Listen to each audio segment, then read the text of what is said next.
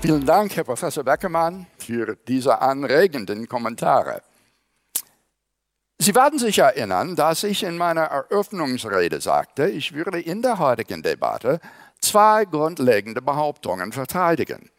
Erstens, es gibt gute Argumente für die Existenz Gottes und zweitens, es gibt keine vergleichbar guten Argumente dafür, dass Gott nicht existiert. Betrachten wir zunächst Behauptung 2, um zu sehen, welche Argumente Herr Beckermann für den Atheismus vorbringt.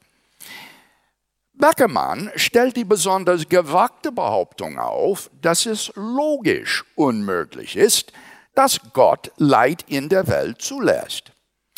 Schon auf den ersten Blick erscheint diese Behauptung viel zu weitgehend, als dass sie plausibel sein könnte, und deshalb lehnen sogar die meisten atheistischen Philosophen sie ab. Es besteht ja kein logischer Widerspruch in dem Satz, Gott hat moralisch hinreichende Gründe dafür, Leid in der Welt zuzulassen. Warum sollte man also denken, dass es logisch unmöglich ist? Beckermann nennt ein Argument, demzufolge Gott unmöglich moralisch hinreichende Gründe dafür haben kann, Leid in der Welt zuzulassen. Er argumentiert, eins, Gott kann nur dann berechtigterweise Leid zulassen, wenn eine konsequenzialistische Theorie der Ethik richtig ist. Zwei, eine konsequenzialistische Theorie der Ethik ist notwendigerweise falsch. Drei, also kann Gott Leid nicht berechtigterweise zulassen. Nun, ich bin mit ihm völlig einer Meinung darin, dass der Konsequenzialismus in der Ethik abzulehnen ist. Der Konsequenzialismus lehrt, dass es allein an den Folgen einer Handlung liegt, ob diese richtig oder falsch ist. Wie Beckermann einwendet, impliziert der Konsequenzialismus, dass Menschen nicht als Zweck an sich, sondern als bloßes Mittel zum Zweck zu behandeln sind. Der Konsequenzialismus impliziert beispielsweise, dass die Vergewaltigung und Ermordung eines kleinen Mädchens etwas Gutes wären, wenn sie auf irgendeine Weise das größtmögliche Glück für eine größtmögliche Anzahl von Leuten bewerten würden und dass man somit moralisch verpflichtet wäre, so zu handeln. Ich kenne aber keinen Theisten, der Konsequenzialist ist. Gott will für jeden Menschen das Allerbeste, was letztlich im ewigen Leben und in einer Beziehung zu Gott zu finden ist. Gott behandelt niemals jemanden als bloßes Mittel. Man muss kein Konsequenzialist sein, um anzuerkennen, dass es moralisch gerechtfertigt sein kann, unschuldiges Leid zuzulassen. Ethiker aller Richtungen erkennen an, dass wir moralisch hinreichende Gründe dafür haben können, Leid zuzulassen. Ein Lehrbuchbeispiel handelt von einer Straßenbahn, die außer Kontrolle gerät. Wenn Sie die Weiche nicht umstellen, wird die Bahn auf einen Menschen treffen, äh, die gerade die Gleise überquert, treffen und ihn töten. Wenn Sie die Weiche aber umstellen, wird die Straßenbahn auf fünf Menschen treffen und sie töten. Jeder wird zugeben, dass die moralisch richtige Handlung die ist, die Weiche nicht umzustellen, auch wenn das bedeutet, dass man zulässt, dass jemand stirbt. Zu sagen, dass es gerechtfertigt sein kann, Unschuldigen Leid widerfahren zu lassen, impliziert nicht, dass die zugelassene Handlung gut wäre. Das tritt am deutlichsten zutage, wenn moralisch böse Handlungen berechtigterweise zugelassen werden. Denken Sie beispielsweise an die arme Mutter in dem Film Sophies Entscheidung, die von den Nazisoldaten vor die Wahl gestellt wird, welches ihrer beiden Kinder sie davor bewahren will, in das Todeslager geschickt zu werden. Wenn sie sich weigert, sich für eines zu entscheiden, nehmen die Nazis beide Kinder.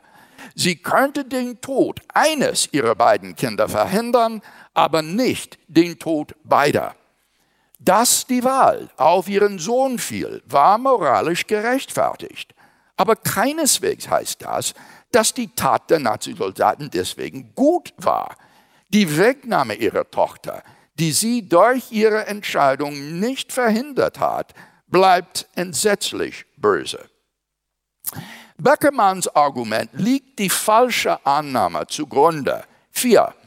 Was nicht sein soll, darf man nicht zulassen. Unsere Beispiele zeigen, dass diese Annahme falsch ist. Man kann berechtigterweise zulassen, dass böse Taten geschehen. Deshalb ist Prämisse 1 eindeutig falsch. Gott kann berechtigterweise Leid zulassen, ohne ein Konsequenzialist zu sein. Also ist Beckermanns einziges Argument für den Atheismus kein sehr gutes. Kommen wir nun zurück zur Behauptung 1, dass es gute Argumente dafür gibt, dass Gott existiert. Ich habe fünf Argumente vorgestellt, die den christlichen Theismus stützen. Leider hat sich Beckermann entschieden, nur auf eines meiner fünf Argumente einzugehen, nämlich das Argument vom Ursprung des Universums. Es ist aber seltsam, dass er keine dieser Prämissen angreift. Vielmehr kritisiert er eine weitaus stärkere Prämisse, und zwar zwei Strich. Alles, was zu existieren beginnt, hat eine Ursache.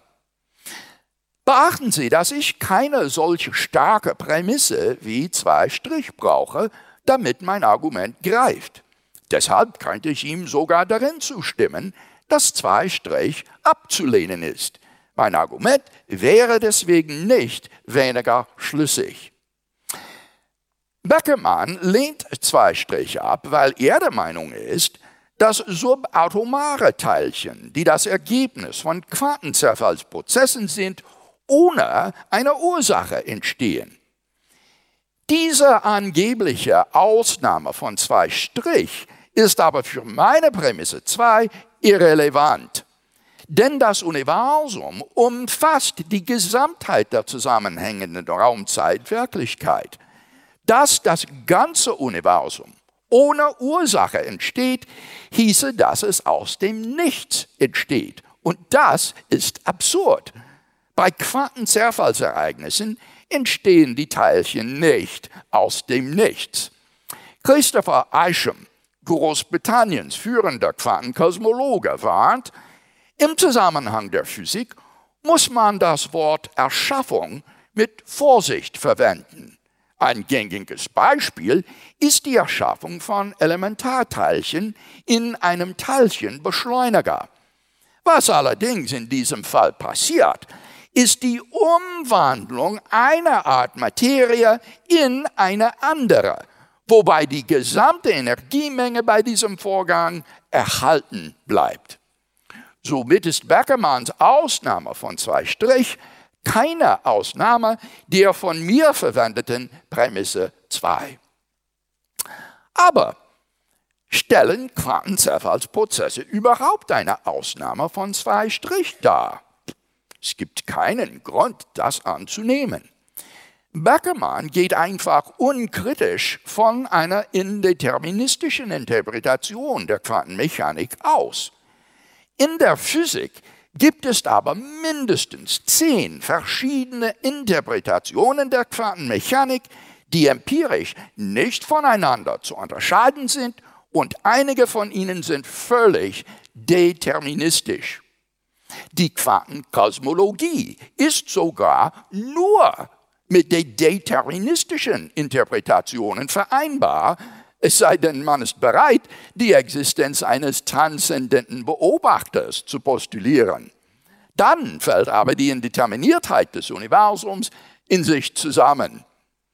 Neuere Experimente haben gezeigt, dass makroskopische Systeme, wie Öltröpfchen, die auf der Oberfläche einer Flüssigkeit hüpfen, dasselbe eigentümliche Quantenverhalten aufweisen wie mikroskopische Systeme. Zum Beispiel der Welle-Teilchen-Dualismus, obwohl sie ganz deterministisch sind. Deshalb ist das Erschaffen von Quantenpartikeln keineswegs ein Gegenbeispiel für zwei Strich und noch weniger für zwei. Aus diesem Grund misslingt dieser Einwand gegenüber meinem Argument. Aber Beckermann hat weitere Bedenken gegenüber all meinen Argumenten. Er sagt, er könne verstehen, weshalb manche Menschen glauben, das Universum könne nicht ohne Bezug auf einen intelligenten, transzendenten Demiurgen oder einen persönlichen Schöpfer und Designer des Universums erklärt werden.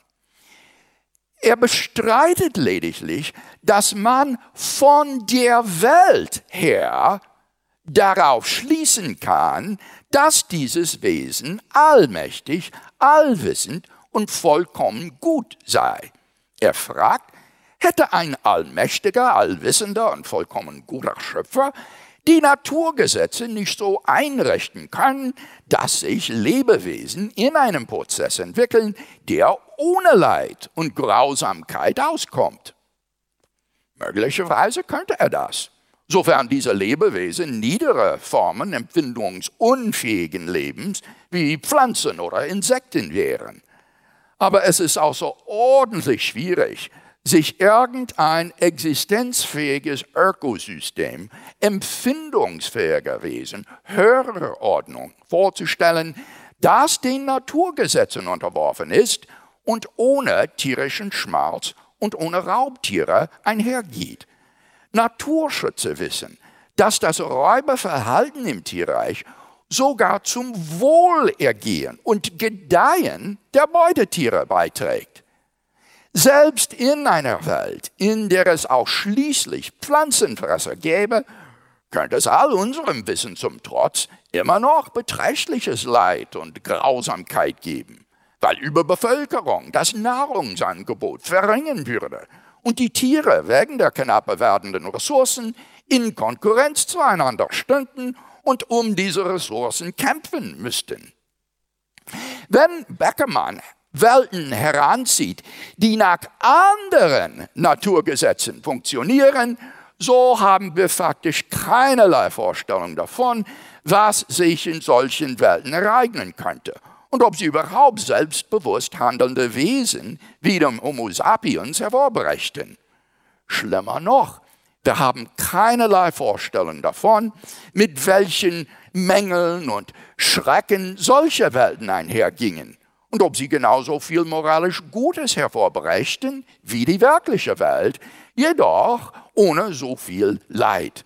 Das ist reine Spekulation. Beckermann sagt, dass er den Naturalismus attraktiver als die, die Annahme eines Demiurgen findet. Aber das ist lediglich ein Ausdruck persönlicher Vorlieben. Ich für meinen Teil finde nichts Anziehendes an einer naturalistischen Sicht, die impliziert, dass menschliches Leben letzten Endes ohne Sinn, Wert oder Zweck ist.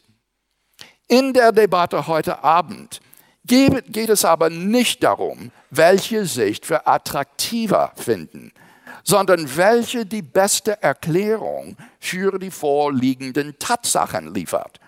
Wir möchten von Beckermann hören, welche Erklärung er hat für die Existenz des Universums, für den Beginn des Universums, für die Feinabstimmung des Universums, für die Objektivität moralischer Werte und Pflichten und für die historischen Tatsachen, die Jesus von Nazareth betreffen. Mit meinen fünf Argumenten erhebe ich nicht den Anspruch, beweisen zu können, dass Gott allmächtig und allwissend ist, obwohl mein moralisches Argument zeigt, dass er vollkommen gut ist. Das ontologische Argument für ein größt denkbares Wesen würde zur gewünschten Schlussfolgerung führen. Auch wenn ich es nicht in der heutigen Debatte vorgebracht habe, habe ich dieses Argument in meinen Veröffentlichungen verteidigt. Heute Abend aber Benüge ich mich mit meinen Argumenten für einen metaphysisch notwendigen, persönlichen Schöpfer und Designer des Universums, der das Paradigma moralischen Wertes ist und der Jesus von Nazareth von den Toten auferweckt hat.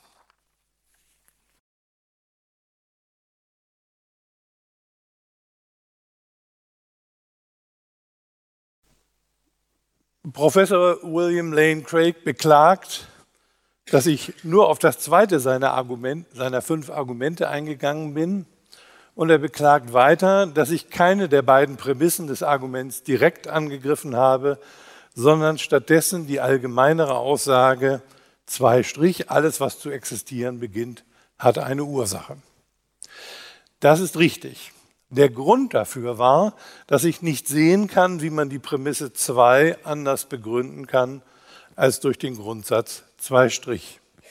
Aber wie dem auch sei, meine Kritik richtet sich sowohl gegen die Prämisse 2 als auch gegen den Grundsatz 2 Strich und sie lautet im Kern, wir haben keinen überzeugenden Grund für die Richtigkeit dieser beiden Sätze. Craig selbst sagt, dass das ganze Universum ohne Ursache entsteht, hieße, dass es aus dem Nichts entsteht und das ist absurd. Ich gebe zu, das mag manchem absurd erscheinen, aber dass jemandem etwas absurd erscheint, ist kein Argument gegen seine Wahrheit. Meine Hauptpunkte sind, Hume hat gezeigt, dass der Satz 2 Strich nicht analytisch ist und dasselbe gilt für den Satz 2. Zweitens, es gibt auch keine andere überzeugende a priori Begründung für die Sätze 2 und 2 Strich. Und drittens, die Ergebnisse der modernen Physik nähren zumindest Zweifel daran, dass der äh, Entschuldigung, der, nähern zumindest Zweifel daran, dass zumindest der Satz 2 Strich tatsächlich wahr ist. Es ist richtig, dass es viele sich teilweise widersprechende Deutungen der Quantenphysik gibt, aber entscheidend ist, dass es seit der Entstehung der Quantenphysik den allermeisten keineswegs mehr undenkbar scheint, dass Dinge einfach so anfangen zu existieren, ohne jeden zureichenden Grund. In meinen ersten Bemerkungen hatte ich die Frage aufgeworfen, wenn wir annehmen, dass die Welt von einem transzendenten Wesen geschaffen wurde, spricht dann der in vielerlei Hinsicht unvollkommene Zustand der Welt nicht dafür, dass es sich bei diesem Wesen nicht um einen christlichen Gott handelt, sondern eher um einen Demiurgen mit durchaus beschränkten Fähigkeiten. Hätte ein allmächtiger, allwissender und vollkommen guter Schöpfer die Naturgesetze nicht so einrichten können, dass sich Lebewesen in einem Prozess entwickeln, der ohne Leid und Grausamkeit auskommt. Craig antwortet, es ist außerordentlich schwierig, sich ein, irgendein existenzfähiges Ökosystem empfindungsfähiger Wesen höherer Ordnung vorzustellen, das den Naturgesetzen unterworfen ist und ohne tierischen Schmerz und ohne Raubtiere einhergeht. Ich habe den Eindruck, dass es manchem Theisten hier einfach an Fantasie fehlt. Schon eine Welt, in der im Prinzip alles so ist wie in unserer, in der aber alle fleischfressenden Tiere ihre jeweilige Beute mit einem Schlag töten, ohne sie vorher zu quälen, wäre besser als unsere. Katzen, die mit Mäusen spielen oder Orcas, die Robben in, die Welt, in der Luft herumwirbeln, bevor sie sie töten, würde es in dieser Welt nicht geben. Außerdem und sehr grundsätzlich, warum sollte Gott überhaupt an die Naturgesetze gebunden sein? Wenn er sie geschaffen hat, kann er sie auch jederzeit außer Kraft setzen. Wegen der beschränkten Zeit bin ich in meinem ersten Statement nicht auf alle fünf Argumente Craigs eingegangen, aber ich will hier nichts schuldig bleiben. Für das erste Argument gilt dasselbe wie für das zweite. Wir haben keinerlei überzeugende Begründung für die Richtigkeit der Kernprämisse, jede kontingente Sache hat eine Erklärung für ihre Existenz. Aus der Tatsache, dass wir in der Welt leben, dass in der Welt, in der wir leben, in der Regel immer eine Antwort auf die Frage zu finden ist, wie ein Gegenstand entstanden ist, kann man weder schließen, dass dies immer so sein muss, noch dass dies auch für die Welt als Ganze gilt. Ich habe sehr große Sympathie für die Auffassung Sean Carrolls, dass wir die Begriffe der Verursachung und der Erklärung, die wir auf die Ereignisse in der Welt anwenden, nicht auf die Welt als Ganze anwenden können. Zum Argument der Feinabstimmung. Ich gestehe zu, dass die Entstehung eines Universums mit unseren Naturkonstanten sehr unwahrscheinlich ist. Aber schließt das aus, dass das Universum zufällig entstanden ist?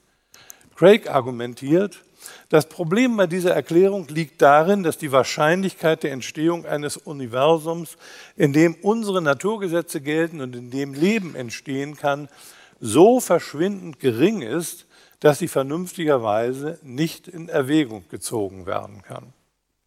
Ich halte diese Argumentation nicht für überzeugend. Jede Woche erleben wir bei der Erziehung der Lottozahlen, dass auch extrem unwahrscheinliche Ereignisse durchaus zufällig entstehen können.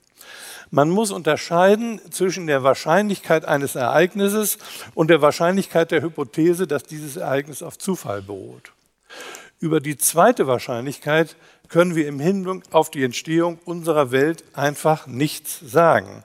Denn wir haben keine Möglichkeit, begründete Annahmen über die Wahrscheinlichkeit verschiedener Annahmen über die Entstehung des Universums zu machen.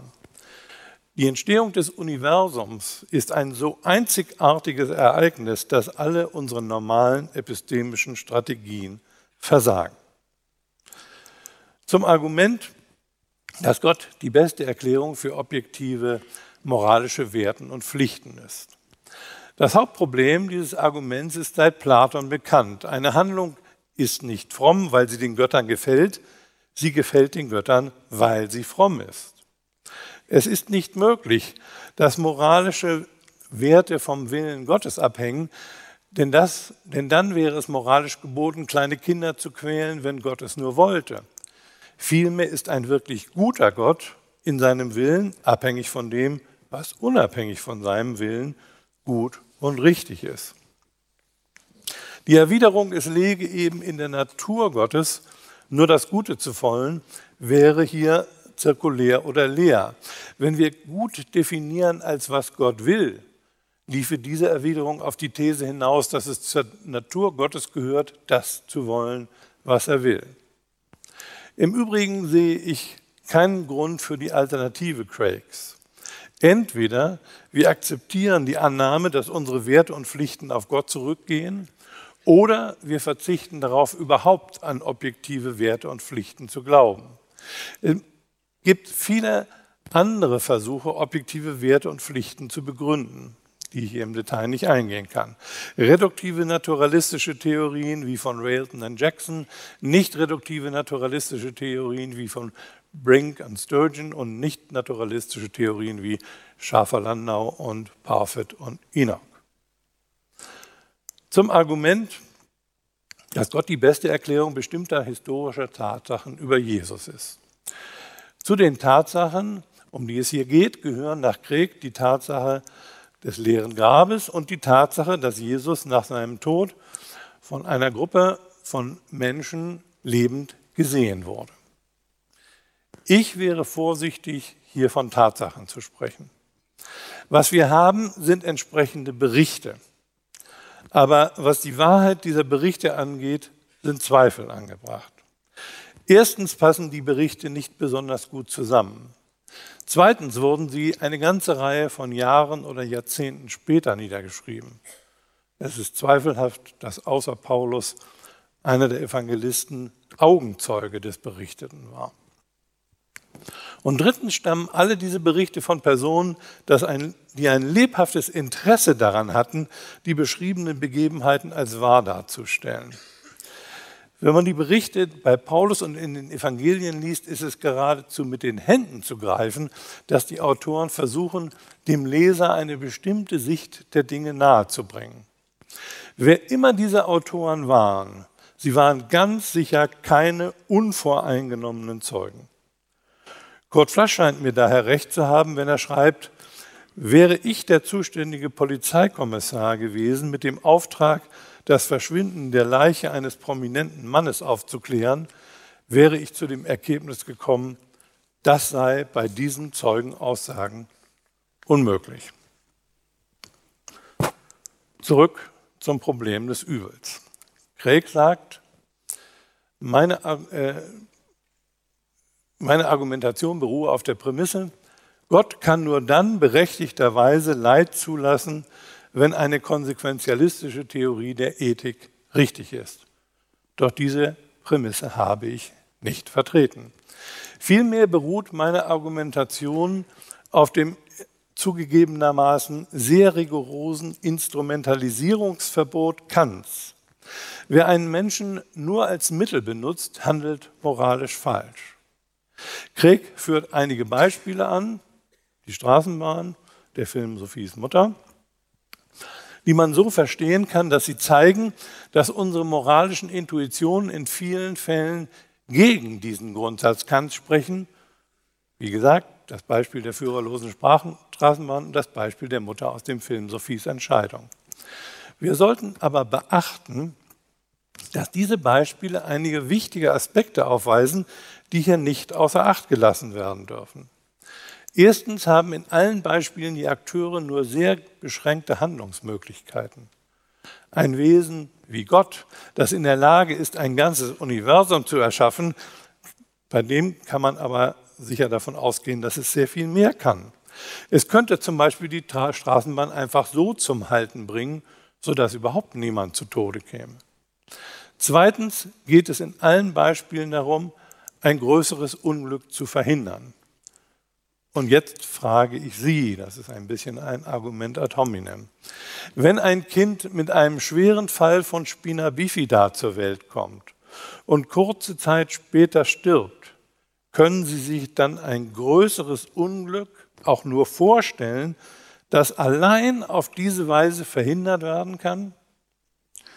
Grundsätzlich gilt, Gott kann ein unschuldiges Kind nur dann berechtigterweise leiden lassen, wenn allein durch dieses Leid ein hoher Wert, höherwertiges Gut erreicht werden kann.